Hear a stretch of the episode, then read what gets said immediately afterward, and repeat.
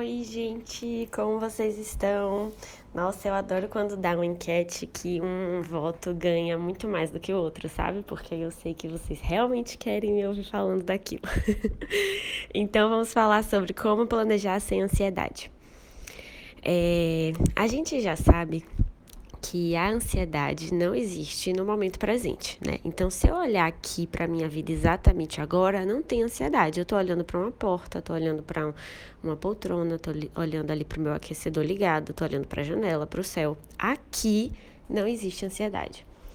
E é por isso que todo e qualquer treinamento que a gente vai fazer comportamental para lidar melhor com a nossa ansiedade vai passar por esse por esse hábito de viver o momento presente. Então, se você quer melhorar a sua ansiedade, é, com certeza o que a gente precisa fazer é trazer a sua mente para o momento presente e descolar ela um pouco, né, do futuro improvável e catastrófico, tá? Então, é claro que o planejamento para algumas pessoas pode ter esse efeito rebote, né, esse efeito colateral.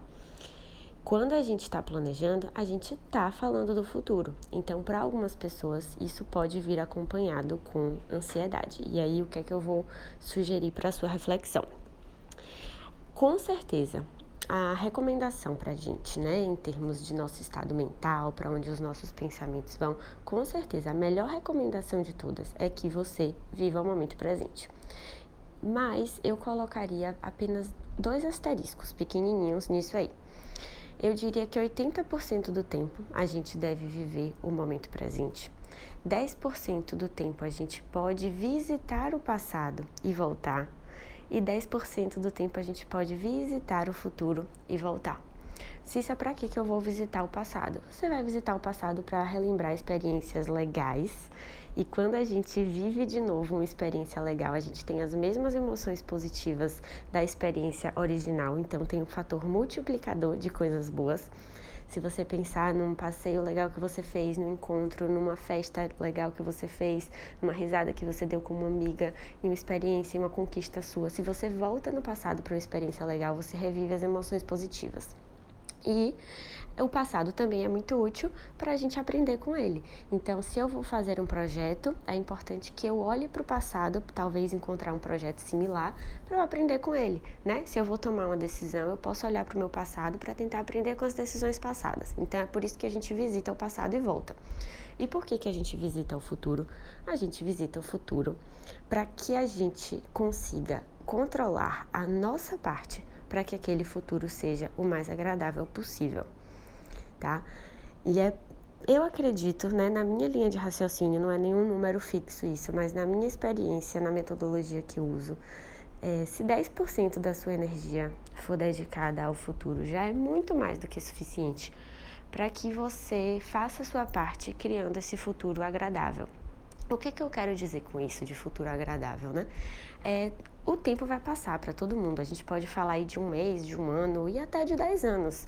O tempo da gente vai passar. E assim, se tudo der certo, a gente não vai morrer, gente. As estatísticas dizem que a gente não vai morrer.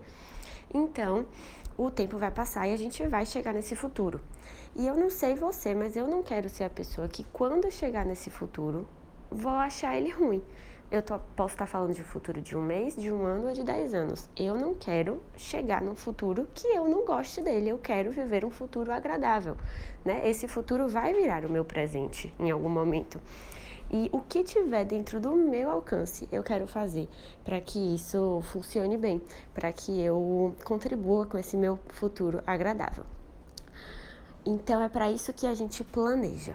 Mas de onde é que vem a ansiedade né, desse planejamento? É quando, além de focar no que você pode controlar para esse futuro ser agradável, você tenta também controlar, por exemplo, o que depende de outras pessoas ou o que depende de circunstâncias externas, de vários infinitos fatores.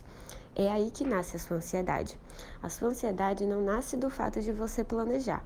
A sua ansiedade nasce do fato de que, enquanto você planeja, você tem caído na armadilha de tentar controlar o incontrolável, tá? É por isso que, é, na minha metodologia, o que é que a gente faz? A gente planeja um cenário ideal, considerando que os fatores externos vão ajudar a gente, né? Então, beleza, se os fatores externos me ajudarem, é, é, mais ou menos isso aqui que vai acontecer, porque eu vou fazer a minha parte e os fatores externos vão ser positivos, então eu vou ter esses resultados, esse é o plano A, mas a gente também pensa em um plano B. Agora, o plano B não considera que eu necessariamente vou falhar, que eu vou cagar meu plano todo, não. O plano B considera que tem uma parte do meu plano A que não está no meu controle e que sim pode sair do planejado.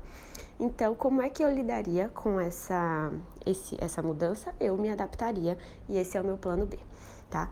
Então, a grande questão é que é, o planejamento ele é essencial para a gente ter um futuro agradável, mas o planejamento tem que ter muito bem separado o que está no seu controle e o que não está no seu controle. Combinado? Então, da próxima vez que você fizer um planejamento, dedica o máximo do seu tempo nesse planejamento a tudo que está no seu controle.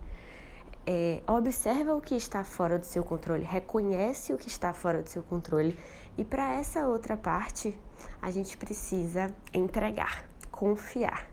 Se você, ao longo dos seus ciclos né, de planejamento, pode ser um ciclo semanal, um ciclo mensal, um ciclo anual, não importa. Ao longo do seu ciclo de planejamento, se você ficar mais apegada a planejar o que não está no seu controle do que o que está no seu controle, aí sim você vai ter ansiedade. Beleza? Eu espero que eu tenha te ajudado de alguma forma. Me dá um feedback lá no Instagram. E um beijo!